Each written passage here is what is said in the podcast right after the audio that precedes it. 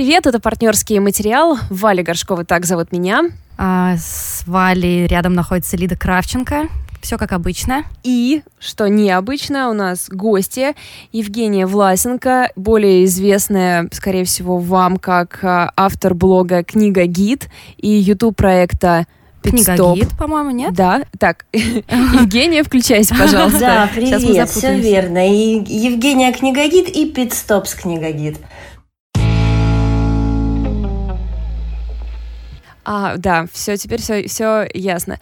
А, спасибо большое, что присоединилась к нам. М-м, конечно же, главная тема вообще книжная последнего времени — это бесконечная шутка, вышедшая не так давно, и в твоем инстаграме м, получившая такое какое-то коллективное не знаю, как это правильно выразиться, ну не признание, что ли, но скорее такая группа поддержки читающих бесконечную шутку, проект «Бесконечное синхронное чтение». Расскажи про него. Слушай, ну это скорее группа а, отчаявшихся а, прочитать бесконечную шутку людей, которые очень хотят, а, но очень боятся, а, что не справятся. А, вот. И да, книга вышла.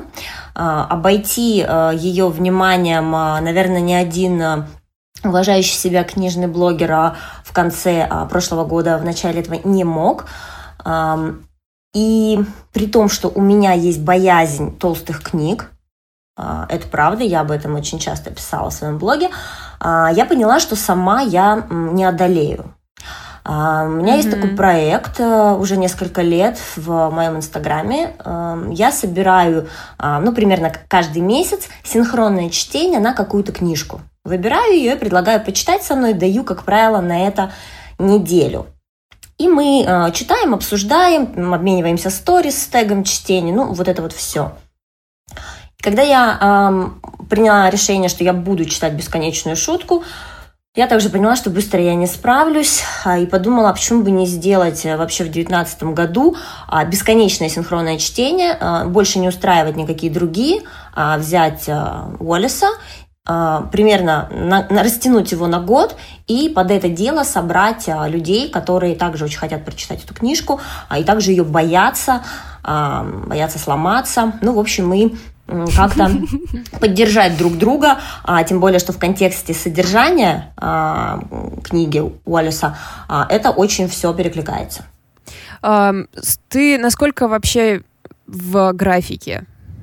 Скажи нам. А, немножечко отстаю, наверное, я от графика, потому что я предположила, что исходя из того, что там 1280 страниц, из них 1140 это сам роман, остальное эм, примечания и сноски. Да, ага. сейчас я за три месяца, ну, три с половиной месяца, у меня 250-260 страниц и плюс еще 36 страниц а, примечаний. Но я думаю, что я, поскольку я сейчас так немножечко подразогналась а, в последнее время, что я, наверное, за апрель а, подтяну и э, до 400 странички э, добью. Мне кажется, это очень классно, когда книга дает, помимо ну, всего того, что она нам обычно дает, еще какой-то вот этот челлендж, челлендж да, mm-hmm. и плюс какая-то статистика. Это как, как, как когда ты гуляешь с фитнес-браслетом, ты скорее пойдешь по лестнице, чем когда ты без него и вызовешь лифт. И здесь то же самое. Ты вроде такой, блин, но цель уже так близка, я почитаю еще немножко. Вот, это, мне кажется, довольно ценная штука. Ну, есть такое, плюс еще а. есть, конечно, коллективная какая-то вот эта история, когда ты, например, немножечко подзабросил, а, переключился на другие книжки, и тут вдруг тебе прилетают несколько сторис от тех, кто читает, и они э, показывают что-то. Э, визуально особенно штука очень хорошо работает, когда тебе присылают страницы, заклеенные вот эти вот закладочки, отметочки, какие-то триггеры тебе по содержанию высылают, и ты такая думаешь, черт, надо собраться, надо собраться. Женя, у меня вопрос, как у человека, который не открывал ну, то есть я хочу, я буду, но сначала я посмотрю на вас, и у меня вопрос такой, что там? Вот эти 200 страниц, что там происходит? Вот хотя бы как-то примерно, на уровне ощущений, я не знаю. Ой, там происходит такая, такая утопия. Ну, давайте, чтобы вас немножечко завлечь, да. А, представьте, да, в какой-то момент в нашем мире а, годы а, перестают называться, ну вот там 2019, да, 2020, а, а у каждого года а, есть свой спонсор. Например, шоколадный Ого. батончик Дав. И все люди, все СМИ, все а, вообще, кто живет э, в нашем с вами прекрасном мире, а, все называют год шоколадного батончика Дав. Или год там нежной курочки Пердю, да, или там, не знаю, там год белья для взрослых Депенд, да, ну, то есть вот а, это вот, это вот раз, да, то есть такой немножечко слом. Mm-hmm. Плюс, а, значит, объединяются а, несколько стран, США, Канада и Мексика, и это все называется АНАН. Вот. По-моему, если не ошибаюсь, Организация независимых, э, господи, все, Американских да, да, да, да, да, да, да, все, вы все правильно сказали. Почти как СНГ. Ну да, то есть и представьте, а, что это все, ну вот Уоллес написал в 96 году, еще никакого а, Евросоюза и не было. А, плюс, значит, происходит там революция медиа, очень серьезная революция медиа, mm-hmm. когда, значит, люди начинают общаться а, через свои телевизоры, они там называются там, там теле, телепьютеры через видеосвязь. То есть он, по сути, предсказывает скайп, мы вот сейчас с вами пишемся, да, через э, скайп. Да, Тогда да. его не было. Он предсказал, что люди будут общаться через видеосвязь. А потом люди понимают, что, блин, а, они какие-то не очень красивые, на этой видеосвязи. У них какие-то морды толстые, синяки под глазами. Они начинают а, придумывать специальные маски, а, такие живые, как бы, ну, digital, да, mm-hmm. а, не которые они сами, да, такие digital маски, которые ты как бы а, вот ну покупаешь как этот как как как плагин да какой-то как приложение и mm-hmm. люди тебя уже видят красивенького потом это достигает апогея и потом в какой-то момент просто люди вместо а, себя на экране ставят заставки с совершенно другим интерьером. То есть они еще там, ну, условно, там ты стесняешься, что у тебя там квартирка так себе. Mm-hmm, mm-hmm. То есть, по сути, он при, а, предсказал фильтры э, в Инстаграме, в сторис, да, и, и вот эти снэпчатовские, которыми мы пользуемся. Да, да, да. И ты, когда это понимаешь, ты вот читаешь эти вещи и прикладываешь это на сегодняшнюю действительность, ты думаешь, вау, это гениально если чувак это сделал там в конце 90-х, а, а ты это прочитал а, там всего на там, 150-й странице романа, а, я хочу обязательно прочитать всю там 1200 этих страниц, потому что быстрее всего а, там что-то еще наверняка гениальное есть. Да, например, предскажет ли, вот меня интересует он, аппарат, не знаю, по быстрому похудению или еще что-нибудь такое, что в будущем пригодится. Хочется быть в курсе. Ну, я, я когда, чит... да, я когда читаю, можем с вами через год пульсе. Да-да-да.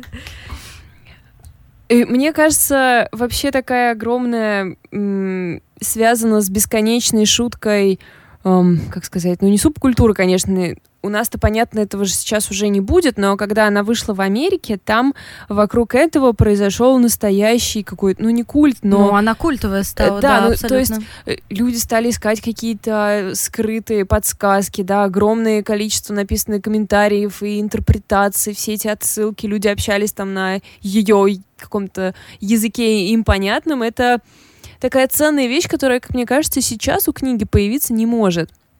Потому что ну, не знаю, слишком большая конкуренция. Ну, я бы, кстати, не сказала. Но если... Я, конечно, не шарю в книгах, это ваша вотчина, девочки, но... Э, может быть, более узкая какая-то штука. Но вот первое, что пришло в голову, это тот же самый дом, в котором она, мне кажется, в определенном кругу тоже получила такой культовый статус. Mm-hmm. И можно даже... Ну, это я вот первый пример, который мне в голову пришел. Наверное, таких примеров много. Ну, она тоже вышла некоторое время назад, вообще-то. Еще до а. э, маска в Инстаграме. Жень, ну, что думаешь, может ли э, сейчас появиться книга, и может ли там бесконечная шутка у нас обрести такую бешеную популярность? Ну, знаете, я считаю, что у нее есть определенный потенциал. Вопрос в том, что э, нам нужно побольше времени, э, потому что сейчас, э, вот по секрету вам скажу, э, нет э, не, нету людей, которые бы э, ну, прочитали ее а, не то что вообще нет, да, там mm-hmm. некоторое время назад, когда а, там, переводчик Поляринов получал очень много а, приглашений на, на вот, а, вот эту вот э, историю обсудить, да, а перевод обсудить, mm-hmm. книгу, А, а, у тех, кто в состоянии был это все пообсуждать, то есть ну, не рядовых читателей, да, а людей там, с бэкграундом читательским, а, они просто ее еще не прочитали. То есть как бы запрос был, да, от аудитории, что давайте поговорим о бесконечной шутке. Вот она вышла, расскажите нам, как ее понимать, расскажите, как ее читать, расскажите, что там искать. А просто вот на уровне а, критиков литературных, да, а, никто ее не прочитал. А, поэтому я думаю, что нужно время для того, чтобы mm-hmm. начитала аудитория этот контент и я думаю, что к концу как раз-таки года будет какой-то всплеск на, вот, ну, по вот этой теме. И я считаю, что она вполне у нас может тоже стать культовой, потому что субкультура завязанная на зависимости от медиа, она в России очевидна, э, ну, как, как, и, как и везде. Э, ну да. И потенциал у этого романа в этом плане, на мой взгляд, очень большой. Ну, это вообще очень э, ценная вещь, когда ты можешь прочесть что-то полное каких-то там отсылок, что-то открытое к интерпретациям, в чем ты можешь покопаться, и ты можешь это с кем-то обсудить, кто понимает, о чем ты говоришь, кто может тебе похвалить за то, что там, грубо говоря, что-то схватил, уловил какую-то штуку, да, это вот как с сериалами работает, когда выходит какой-нибудь там новый настоящий детектив, и вы начинаете там в нем копаться. В книжках часто есть для этого ну, место, есть что там пообсуждать, но так как ее не все читали, это типа, становится сложно.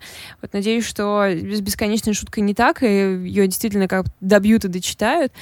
Э, представляю, как это было сложно самому Уоллису. Ты, типа, выпустил книжку, вот, состоялся релиз, вот прошел месяц, прошло два месяца, ни одной рецензии никто не дочитал. Просто Ну там, не, ну там же есть а, такая как бы полушутка, полуправда, что на момент выхода романа в США прочитал книжку только редактор. Ну, то есть, как, как правило, когда выходит в редакции книга, а, ее а, параллельно, пока она выходит, ее читает редактор, там, главный редактор издательства, несколько, там, не знаю, там, маркетолог издательства, да, ну, бренд-менеджер. Ну, то есть, да. как бы она начинает читаться, плюс ее там в PDF-ке раскидывают параллельно каким-то критикам, а, там, обозревателям в разные медиа.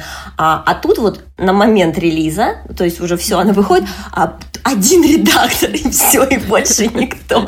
Я не знаю, насколько это... Это очень смело. Да, редактор. не знаю, насколько это да. правда или нет, но вот, а, да, я буквально недавно снимала а, новый выпуск а, Пидстопа для канала и разговаривал с Галиной Юзефович, известным литературным ага. критиком. Я спросила ее, на какой она странице бесконечной шутки. Вот она, ну, тоже чуть за половину зашла. Ну, то есть вот, чтобы вы понимали, да, почему у нас еще нету вот этого а, а, объема, да, вот этой массы обсуждений. Хотя... Ну, то есть, наверное, действительно, критики сами должны дочитать, да, и появи... должен появиться какой-то даже не анализ, не знаю, туториал. Да-да-да, еще надо перевести все эти классные какие-то, ну, да, тексты, которые про нее написаны там, каких-нибудь разобраться да. в каких-то деталях, отсылках, часть которых уже, ну, довольно состарилась, мне кажется. Ну, да. Некоторые вещи уже не считаешь так просто какому-нибудь молодому поколению, говорим мы поправляю свою челюсть, ну. типа, 93-й год, расцвет рекламы, и сейчас, ну, когда она была действительно так такое место занимала в жизни людей, у нас она все равно несколько трансформировалась сейчас. Ну, мы идем а, со Штатами все-таки с таким нормальным отставанием, если будем говорить о литературе, да, вот, ну да, а, да. с большим, с приличным, лет так, лет так в 20-30. Вот. Mm-hmm. Так что я бы не, не сказала. Ну, конечно, какие-то вещи, они, может быть, уже там и не будут сильно... Хотя не знаю. Я не готова, наверное, сейчас так сказать, потому что все-таки а, Уоллес, он создает а, некий мир а, уникальный, который основывается на проблемах ну, там, и пороках, допустим, да, человеческих, актуальных всегда, и плюс э, что-то вот берет такое, скорее заглядывает в будущее, ну, из своего времени, да, вот. Mm-hmm. А по моим ощущениям, мы как раз вот в этом будущем примерно сейчас да, и да, находимся, да. поэтому здесь я... Догнали. Догнали, да, догнали. Ну, как, как могли. Да, вот. А возвращаясь к критикам, да, как бы я считаю, что поскольку все равно литературный процесс у нас достаточно еще пока, ну, такой, он не перешел на, а, на рельсы полностью, когда читатель двигает это все. То есть это уже начинается, да, и за счет тех же там блогеров, и за счет социальных медиа, когда читатель некоторые книги несет вперед. Но в случае бесконечной шутки здесь, а, поскольку книга непростая, очень важно, чтобы начитала именно а, там вот профсообщество и чтобы вышли какие-то действительно хорошие, крепкие разборы э, произведения, и люди бы поняли, им бы помогли это все интерпретировать и вчитаться, и считывать вот все то, что там есть. Ну, тут, мне кажется, еще нельзя обходить стороной слона в нашей студии, а именно переводчиков. Бесконечные шутки, которые, как мне кажется, ну, я, конечно, говорю о Поляринове в первую очередь. И Сергея Карпова, не будем, не будем забывать Сергея Карпова. Нет, да, да, Сергея Карпова, но я как раз о том, что в, для того, чтобы вокруг выпуска, выхода этой книги и поднялся такой сильный интерес, какой поднялся, мне кажется, заслуга Алексея очень большая, потому что я вышла на это только через как раз его... То есть осознала всю, всю важность этой книги через его тексты о ней, через его эссе знаменитое теперь уже. И это, конечно, ну, то есть я не встречала раньше примеров, чтобы переводчик настолько участвовал в Э, не хочу сказать в маркетинге, а как правильно сказать? Ну, может, только в случае щеглом. Популяризации. Да, только если не брать тех да. книг, которые Завозова да, переводит. Потому что Завозова как следует все делает. Да, она сначала книгу находит, заставляет издательство ее приобрести. Ну, это ж потому, что это из любви. Ну, вы же понимаете, да, да что, конечно. ну, как бы Поляринов это не, ну, не тот человек, который э, там, был профессиональным переводчиком, да, в какой-то из дней ему сказали, о, слушай, есть такой Уоллес, слышала, давай-ка ты его переведешь нам, а мы тебе там заплатим за это. Да, То есть это совсем не такая история, это же совсем, конечно, совсем другой конечно. кейс. Ну, от таких э, книг, ну, то есть, мне кажется, если посмотреть на какие-то наши читательские хиты последних лет, в них именно так все и сходится. То есть это вот какая-то очень большая любовь всех производителей этой книги. Mm-hmm. Ну, потому что понятно, что никто не разбогател еще ни на одной книге в нашей стране. Увы. Да. Хотя искренне желаем всем вам богатства, друзья, писатели, переводчики. Но по мере сил вкладываем, но как-то пока не очень срабатывает. А, ну, и вот мне кажется, что Э, как раз работа Алексея по популяризации этой книги, по популяризации вообще американской литературы и всего прочего, она очень много сделала не только для всех нас, кто как-то более активно в это включился, потому что когда ты видишь, когда кто-то со страстью тебе о чем-то говорит, ты, ну, ты не можешь удержаться и быть такой холодной королевой да, и не реагировать на это. Да, и, ну, и тут как бы э, очень удачно вышли все тексты а, Алексея Поляринова в сборнике «Почти два килограмма слов». Цитата из того самого поста в ЖЖ, который я у него про Олиса и прочитала. Там он говорил, что он таскал в рюкзаке эти почти 2 килограмма слов. Вот. И мне кажется, в популяризации его эссе, э, сборника эссе, большое значение тоже сыграла визуализация, а именно самая заинстаграмленная книжная страница в истории, мне кажется. Если кто-то... Мне кажется, даже статистику не надо подводить. Не было больше таких страниц. А, как назывался это эссе? А, Чарли Кауфмане. Да, где... А, даже, я думаю, про то поговорите или нет. Да, конечно, поняла, конечно, что да. да, это страница полностью состоящая из бля. И Это так великолепно. Из рассыпающихся, бля, по странице. Да. Да, 205-я знаменитая, которая, как ее называют а, блогеры, а, стала популярнее обложки. Да. То есть это такая вот тема, когда впервые э, страница э, внутренняя книги э, фотографируется и э, показывается чаще, чем э, сама обложка.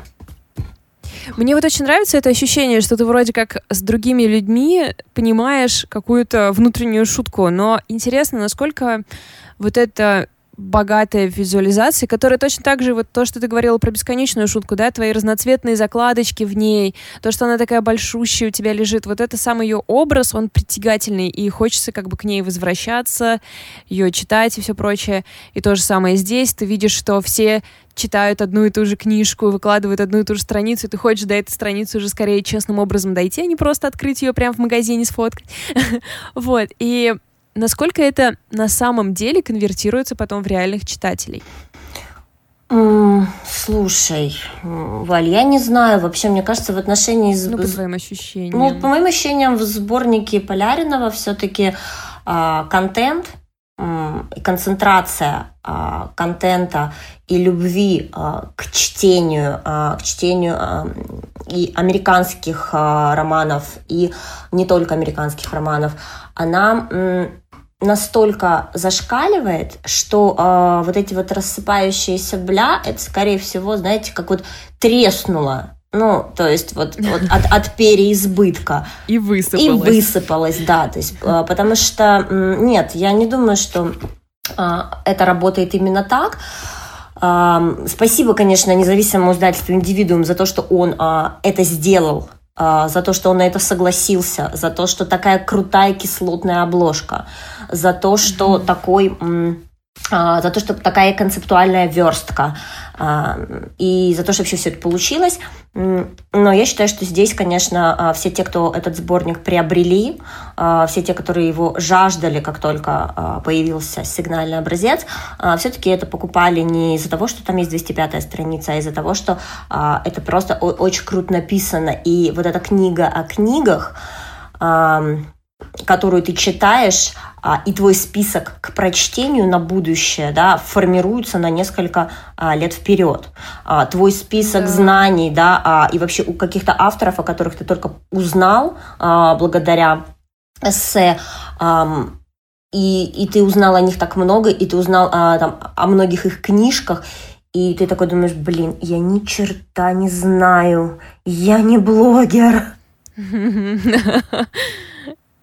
Да, про просыпайся, синдром самозванца, пора. Ну да, да, так такой вот есть, работать. потому что правда а, очень классно написано, а, очень богато и очень а, хорошо подано. И вот этот манифест читателя, который есть в этой книжке, где Алексей говорит, что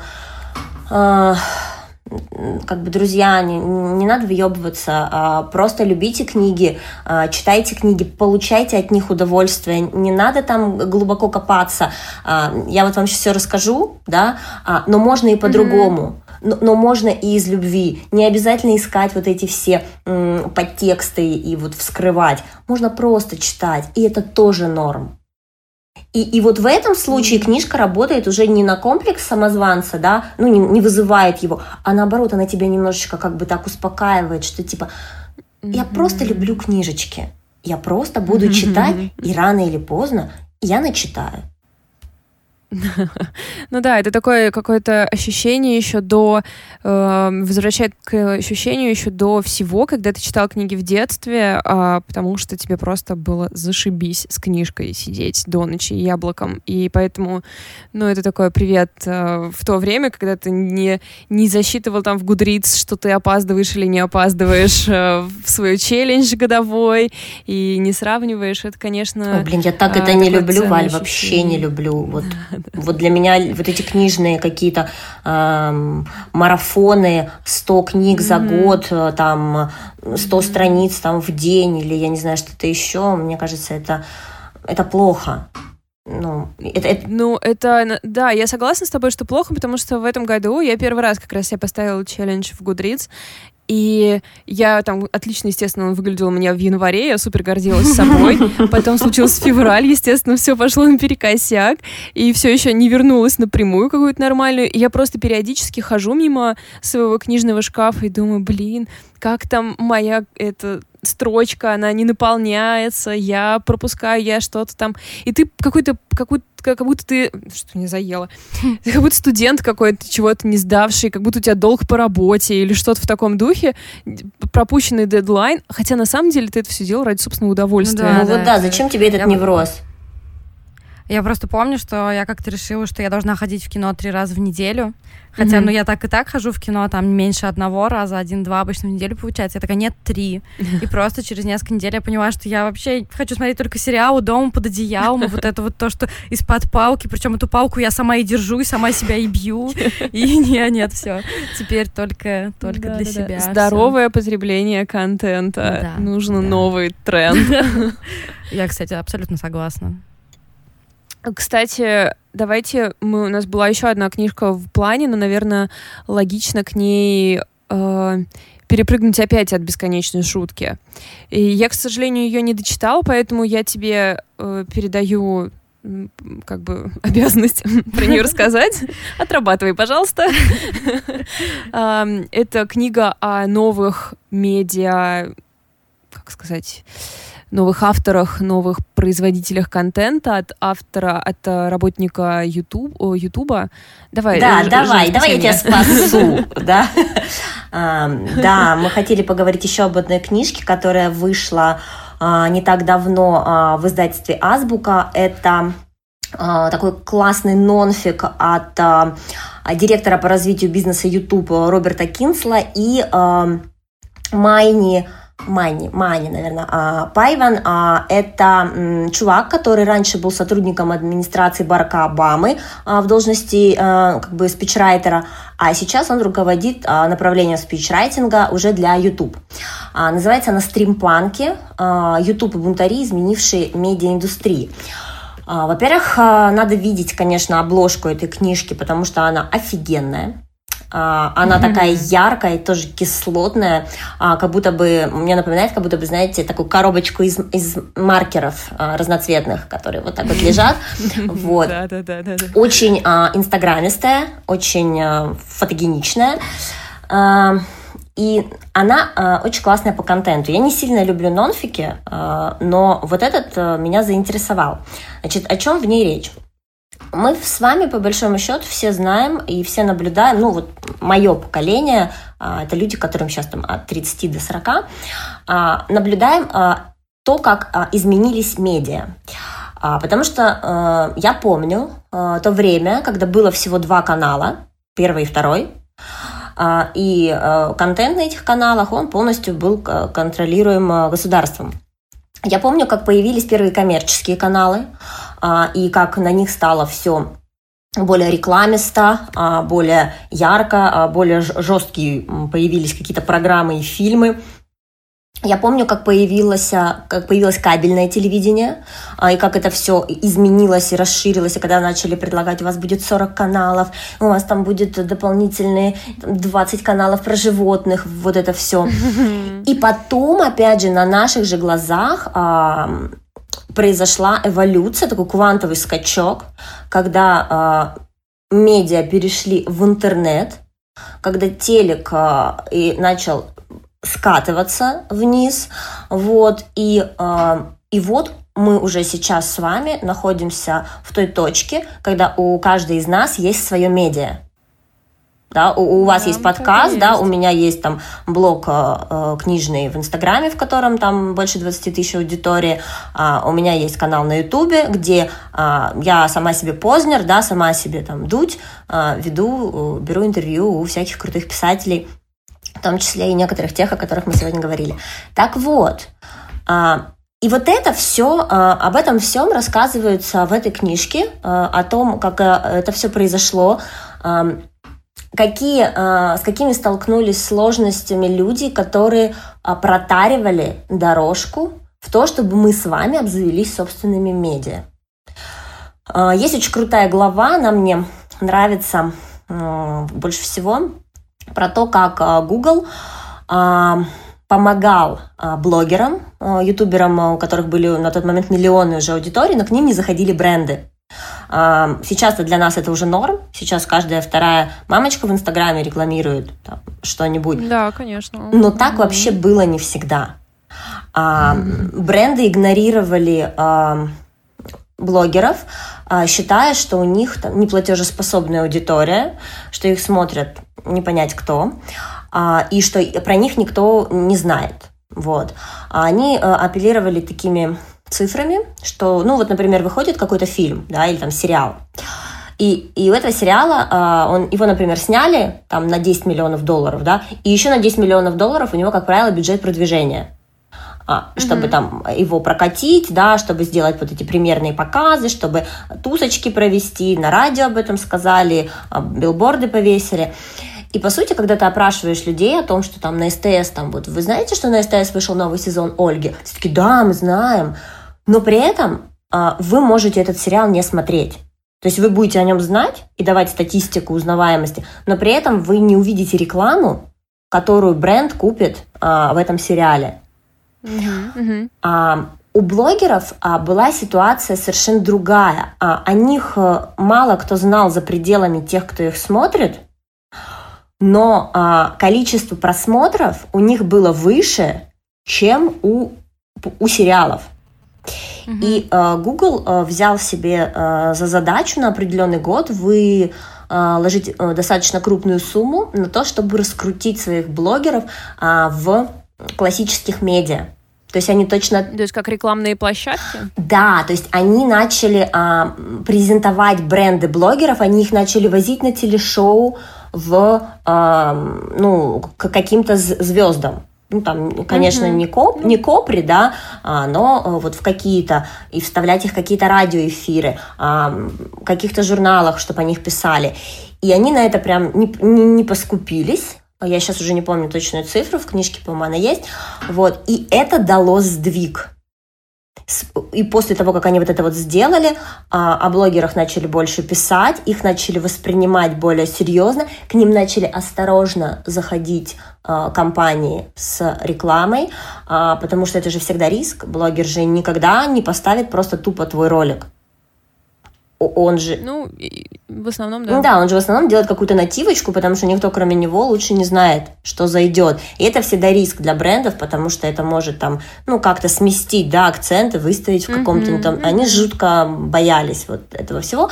Но в итоге потом это все было преодолено, все поняли, что это работает гораздо лучше, что доверие а, к непрофессионалам вот, больше, чем к выхолощенным, да, таким красивеньким женщинам с правильно направлен, направленным на них светом в телестудиях, вот, и все поменялось. Мне вот э, очень понравилось э, в том, что я успела прочитать э, тон, которым он пишет обо всех этих ютуберах, он описывает, там начинается с конференции, куда они все приехали, и он о них как о, о своих детках-малышах просто. И этот вот у меня такой, а этот вот такой. У него столько какой-то нежности к авторам, которые наполняют YouTube, что, ну, прям неволей проникнешься, хоть бы ты был какой сноб насчет блогеров, все равно ты понимаешь, что, ну, конечно, сейчас уже, ну, кто будет отрицать факт того, что это огромная индустрия. Но вот какая-то сердечность в этой книжке мне показалась. Ну, опять же, человек любит то, чем занимается. Ну, это да, это повезло, конечно. То есть, по сути, если с появлением блогеров изначально возникло такое, ну, условно понятие, как гражданская журналистика, они, конечно, можно спорить, но давайте здесь сейчас это так назовем, то тут можно говорить о возникновении, что это книга о возникновении гражданского пиара, что ли? Как Гражданского телевидения. ну, тут скорее же про рекламу что-то больше, да, ну, как я поняла? ну, это как реклама просто именно к самим блогерам пришла, а как они изменили телесмотрение, смотрение видеоконтента, вообще понятие шоу, насколько оно там стало смелее, проще при этом. Ну, то есть... Ну, я бы, э, знаешь, даже например... как Валь сказала, я mm-hmm. бы сказала, что это как бы книга, она показывает, э, как вот э, обычные люди захватили власть над э, э, просмотрами, как они э, да. пере, отвлекли внимание людей от зомбоящика э, и э, сказали, посмотри, у меня здесь true А, я как mm-hmm. бы тебе сейчас расскажу. Я не идеальный, а, я не подготовлен, я, может быть, не слишком правильно говорю, я, может быть, не слишком вписываюсь в формат, но я настоящий, и я буду с тобой искренний.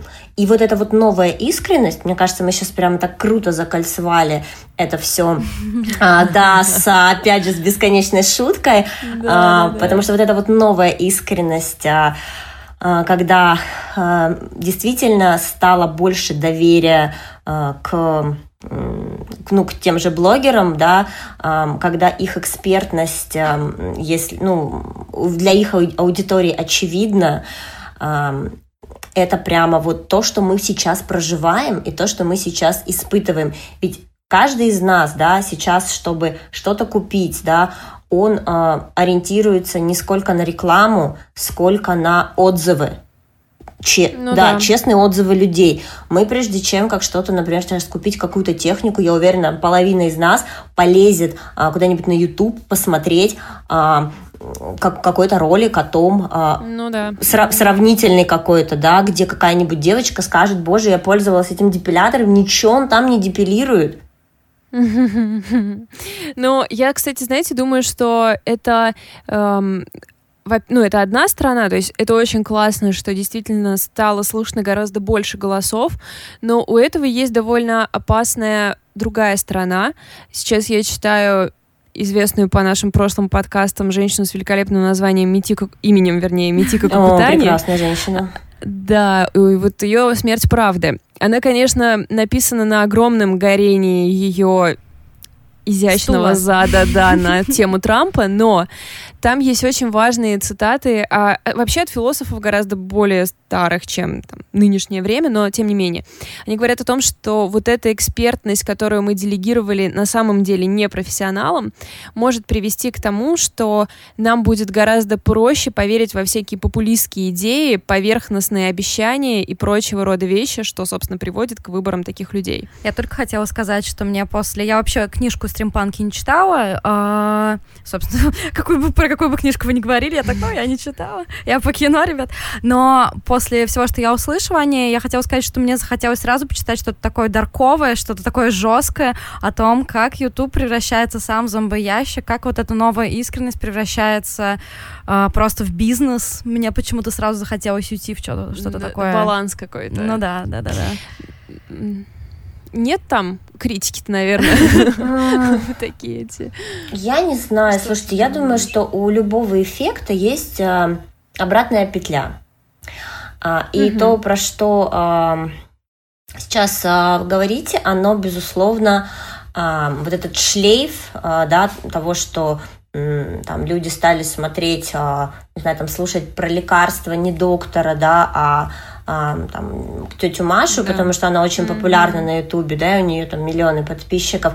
Ну, да, в этом есть а, доля правды, но, наверное, нужно дать а, этому время, потому что, знаете, ну, это как любая революция, она в чем-то а, дает скачок, да, а, в чем-то она а, ну, откатывает вот какие-то да, вещи. Во время, во время перемен действительно есть какие-то крайности, которые нам нужно пережить. Это как а, феминитивы,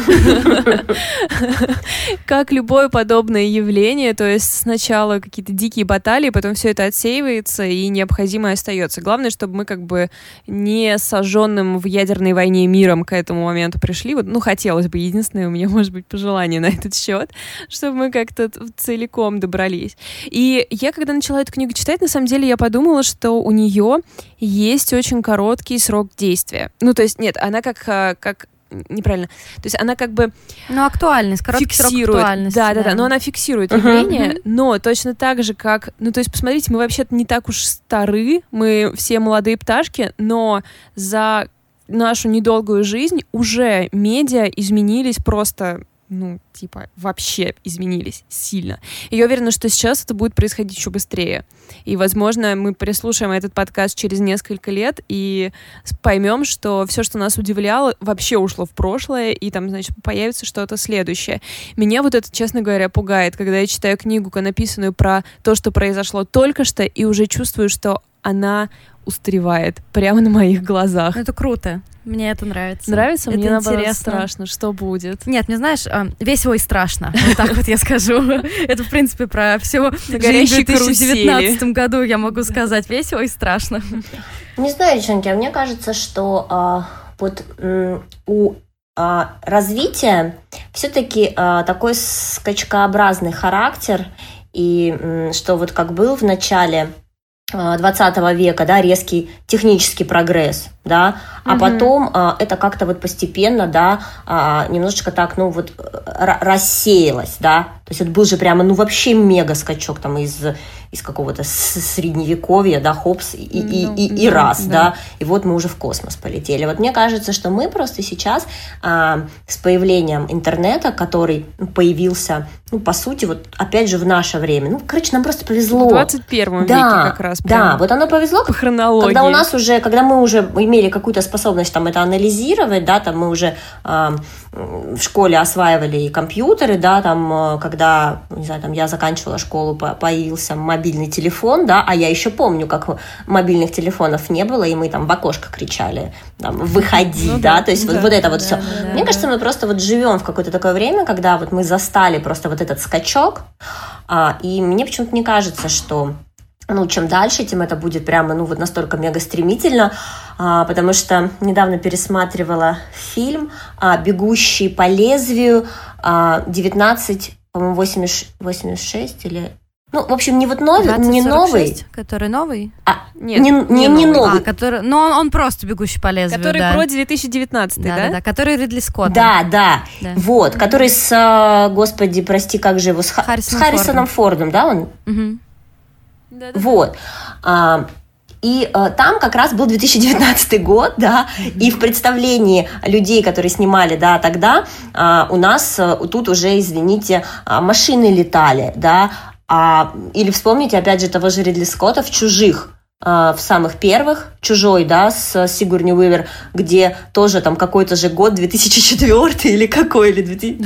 Ну, то есть там тоже уже как бы космические корабли таких масштабов, которых у нас, к сожалению, как бы, или к счастью, нету. Поэтому мне кажется, что мы сейчас просто, а, переживая вот это все на себе, ну, действительно, а, немножечко так на эту тему переживаем. Но я не думаю.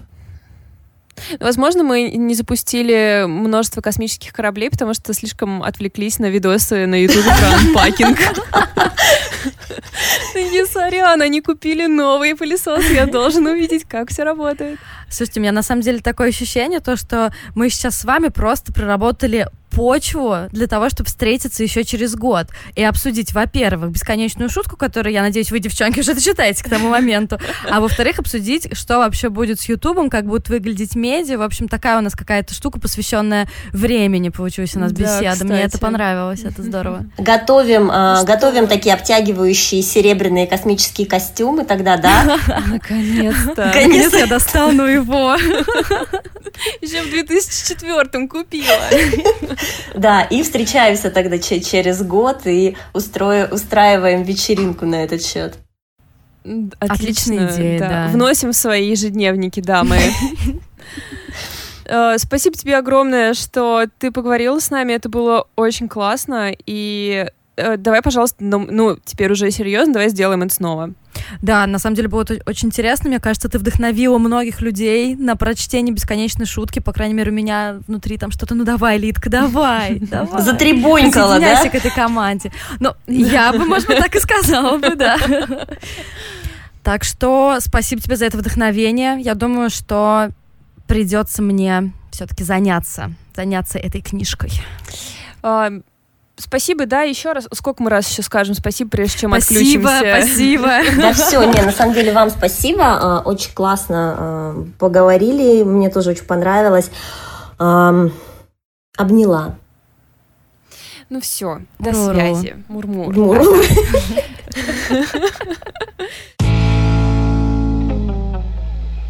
Ну что, теперь давай про твое, как-то Добро. твое добро, да.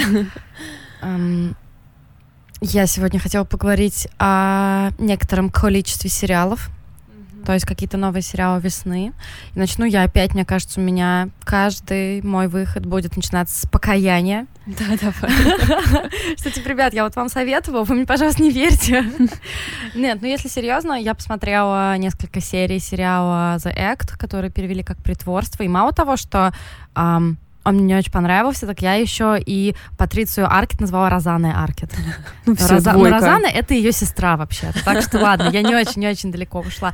Но на самом деле, э, те, кто не слушал прошлый выпуск, shame on you, а, я напомню о том, что я говорила о вот этом сериале «Притворство». Там он основан на реальных событиях. Если без спойлеров, то там рассказывалось о девочке, которая чем-то непонятно чем неизлечимо больна, передвигается на инвалидном кресле, пользуется аппаратом искусственного дыхания, постоянно принимает кучу таблеток, они заботятся ее мать.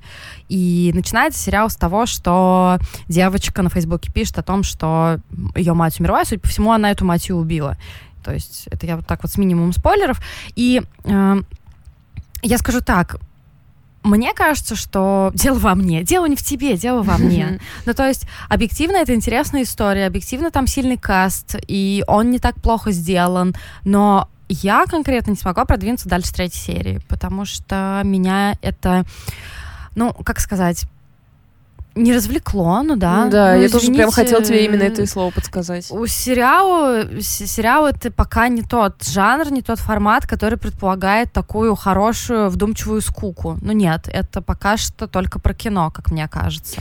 Ну знаешь, я не думаю, что там скука такая вдумчивая, потому что во многом раздражала э, игра. То есть э, там как бы два, двухуровневая игра, если так можно сказать, да, и она вот прям раздражала меня, потому что мне казалось, что где-то это все перегнуто палка, затянуто неимоверно, и, как я тебе говорила, мне кажется, это, конечно, болезнь стриминговых сервисов, которым не нужно подстраиваться под хронометраж, и поэтому часовая серия, которая точно может быть короче, вставки с жестью должны быть чаще, и ты просто живешь в этой розовой штуке. То есть эта история очень интересная, ты права, и это эм, великолепный бы получился фильм из этого. Или я думала, честно говоря, что это какой-то краткосерийный, то есть там типа шесть серий, да, да. мини-сериал, потому что эта история закончена, собственно. Mm-hmm. Ну, в реальной жизни она закончена.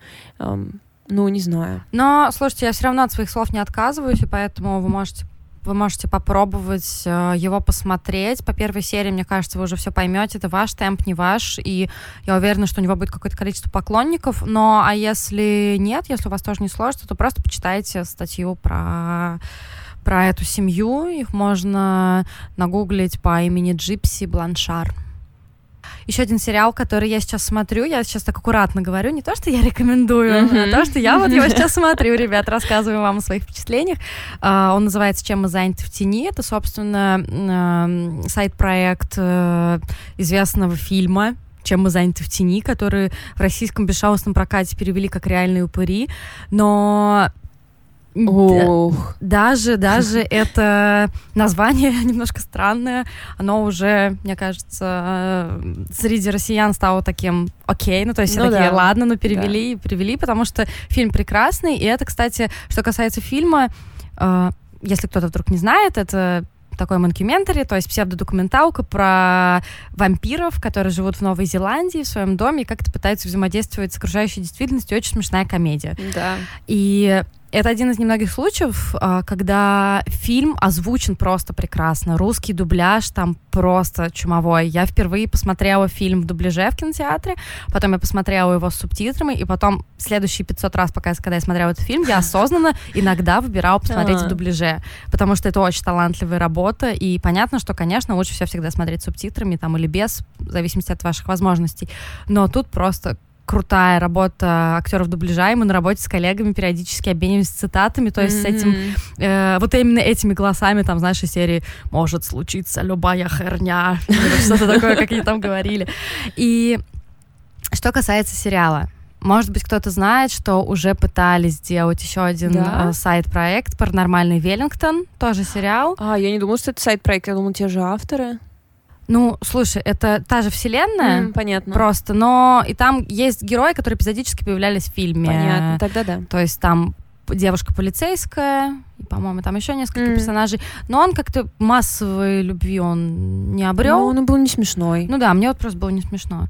А, Но и поэтому решили сделать э, сериал «Чем мы заняты в тени» именно про вампиров, то есть там о вампирах, которые живут в Штатах, и точно так же у них возникают какие-то ситуации, когда им нужно как-то, не знаю, выйти в бар, погулять, они в этих- Поработить мир. поработить мир, да, они в этих дурацких цилиндрах, и э, мне было там смешно, вот я вот Да, так вам скажу, Я там были смешные шутки, типа с да. использованием голосовых связок. То есть не Это- просто «Хм». Да, и да. Вот я обычно делаю хихи. Мгм. Или как бы ты внутри себя думаешь, это смешной момент. Да, да, А лицо у тебя каменное в, эту минуту. Я использовала свои голосовые связки. А, кроме того, там у меня уже там появился любимый персонаж. Да.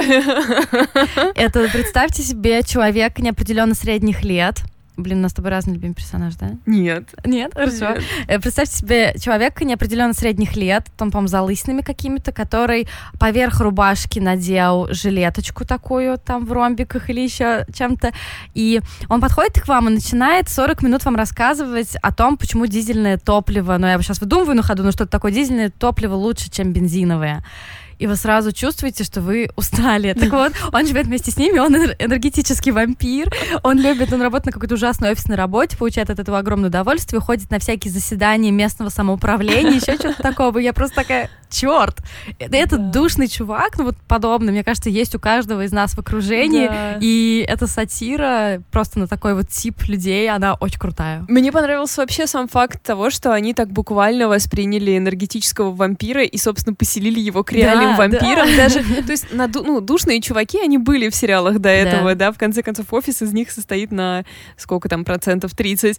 А, и то, что он, типа, легитимизирован как настоящая creature. И причем его боятся даже настоящие вампиры, Да, потому он что, во-первых, да, он может э, брать их энергию, а во-вторых, он не боится солнечного света, и вообще он Мгм. просто выше, чуть ли не выше вампир там. Ну, то есть...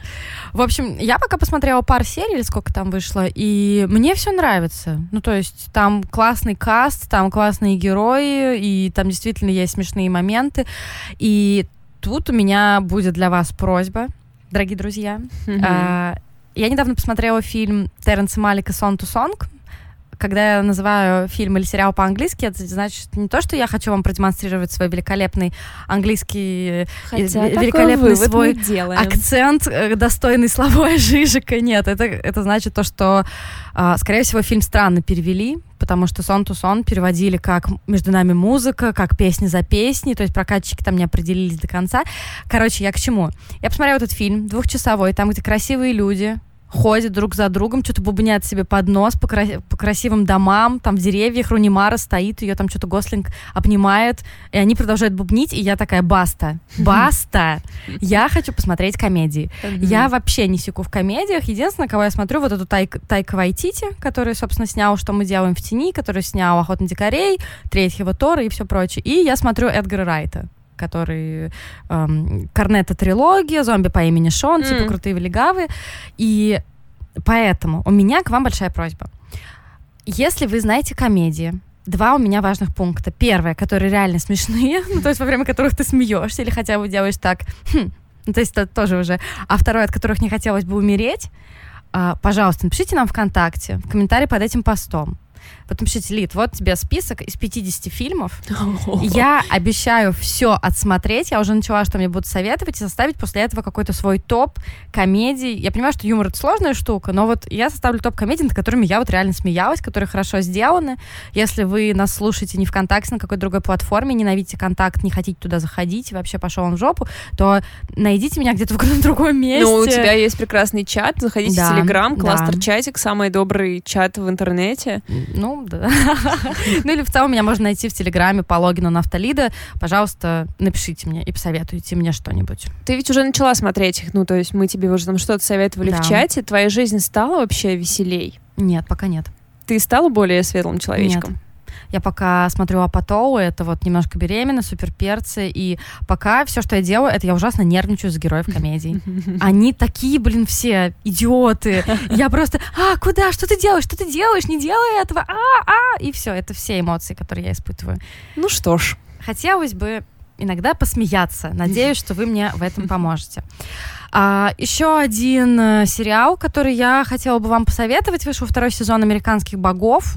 Если кто-то вообще не знает, о чем я говорю, то это сериал по романам, там, по-моему, не один, ведь он, по-моему, там несколько, ну, по книжке, скажу я. По Нилу Гейману. По Нилу Гейману, да, одноименный, тоже «Американские боги» называется. Там, собственно, о том, как всякие разные боги живут в Америке. Mm-hmm. Ребят, никаких вообще сюрпризов.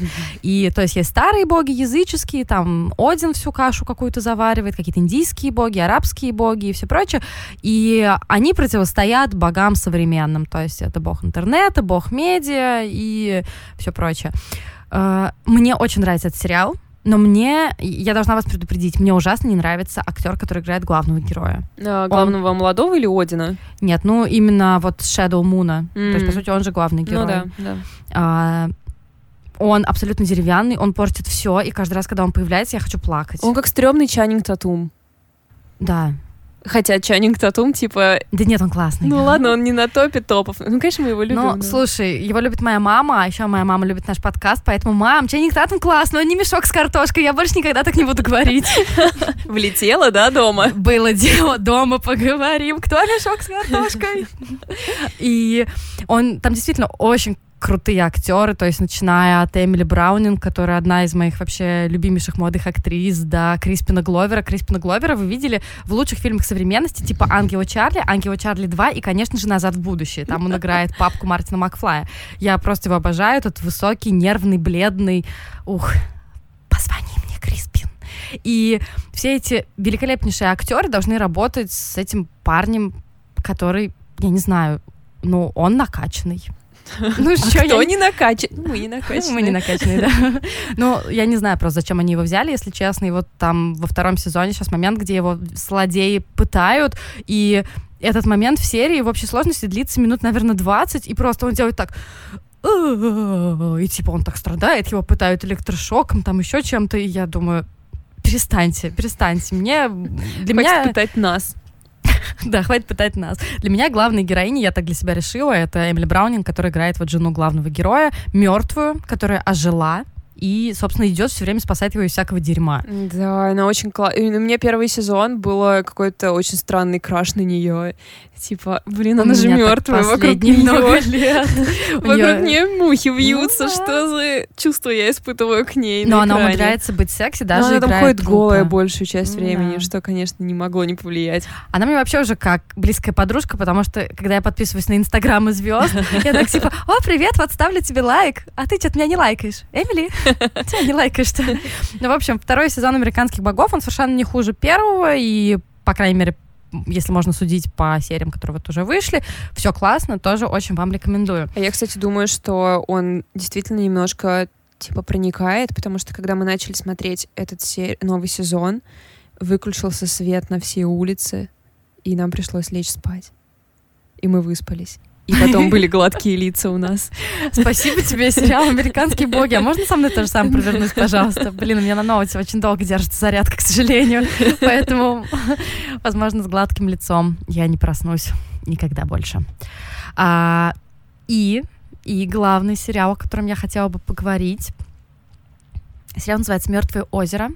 Это российский ну вот время закончилось у нашего подкаста. Лид, спасибо, что пришла. Но пленка, пленка кончилась, и уже не на что писать. А, связала Валю.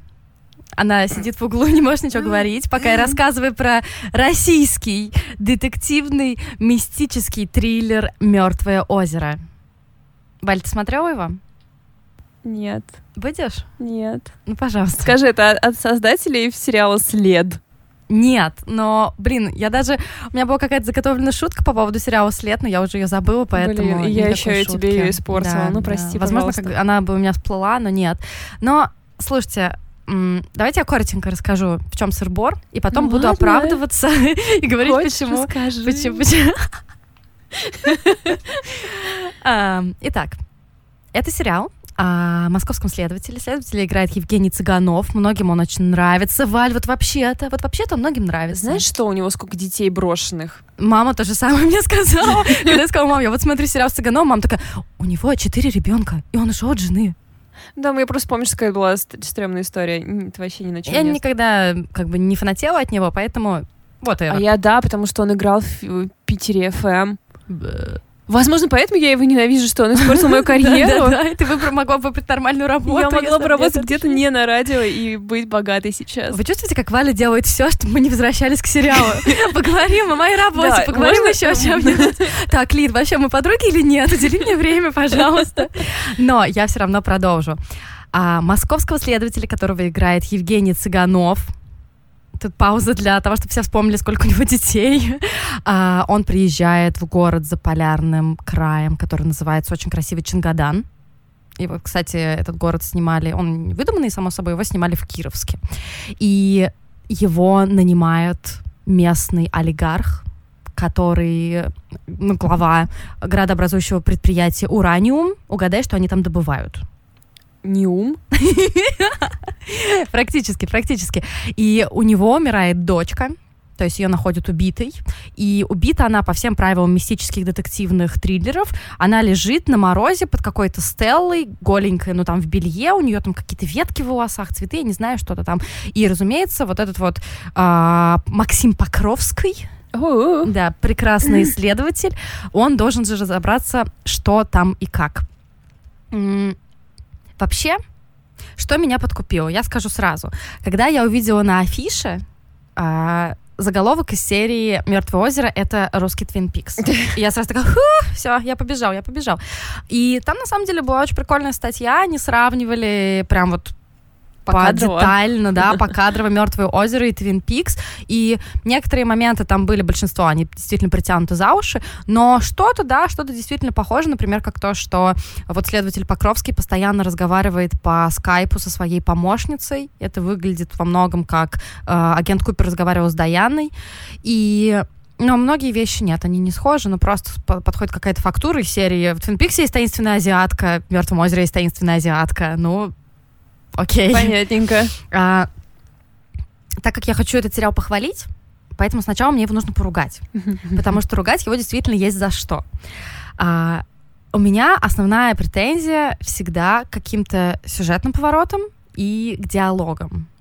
Очень хочется сейчас применить грубые выражения, которые, грубые, но очень правильные, которые применяет э, мой главный редактор к некоторым нашим авторам, когда она видит какой-то топорно написанный текст, какой-то очень сухой, неживой совершенно, она говорит, ну, Лид, ну, что вот он написал, как будто у него кол в жопе. Ну, то есть грубо, да, но как бы сразу понимаешь, о чем идет речь.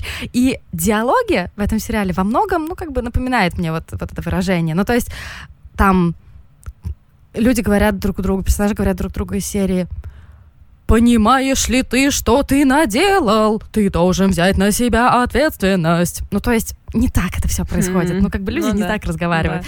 И то, что есть некоторые сюжетные моменты из серии, там пропал э, один из персонажей, и, соответственно, главный герой его пытается найти, и не может ему дозвониться по телефону, и тут видно, что телефон включился, и ему приходит от этого персонажа смс которым, видимо, когда-то тогда раньше слал, что вот я там где-то, помогите. Какая первая мысль? Позвонить по телефону, если он включился, да? Да. Они этого не делают. Они говорят, вот он написал в смс что он там-то, едем. У нас труп, возможно, криминал, поконим. Окей, вторая мысль, мне кажется, всех владельцев айфонов, это сделать найти iPhone. Да. Ну, то есть Да. есть такая функция. Они этого не делают. И тут мне кажется, очень во многих русских фильмах, э, российских фильмах это проблема с тем, что как э, работать с новым бытом, вот с этим. Вот, то есть то, что нам кажется очевидным, видимо, какая-то еще есть Да, когда это мешает сюжету, а просто отказаться от этого. Ну, да. Ну, и в целом, да, какая-то сухость, не, отсутствие какой-то жизни в диалогах, какие-то непонятные сюжетные моменты, это вот то, к чему у меня основные претензии. И во многом этот сериал выглядит довольно смешно и наивно, но тут я, как не знаю, как такой батька, не знаю кто. Ну, то есть, это же, по сути, первый сериал такого плана, который вот сняли в России. И я сразу же увидела в нем не Твин Пикс, а скандинавские детективы. Тоже холодно, тоже труп, тоже э, главный следователь с лицом, у которого, на котором нет вообще никакой радости, никаких намеков на эту радость. И мне это было очень симпатично. Мгм. И что мне понравилось? А, во-первых, там есть момент, как показывают полицейских.